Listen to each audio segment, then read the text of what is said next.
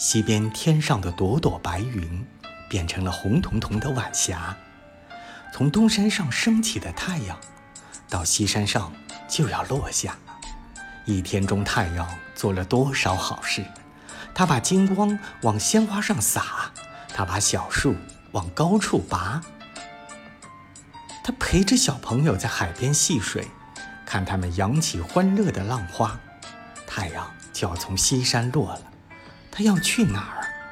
他要趁人们睡觉的时候，走向另外的国家，在别的国家里也有快乐的小朋友，也有小树和鲜花。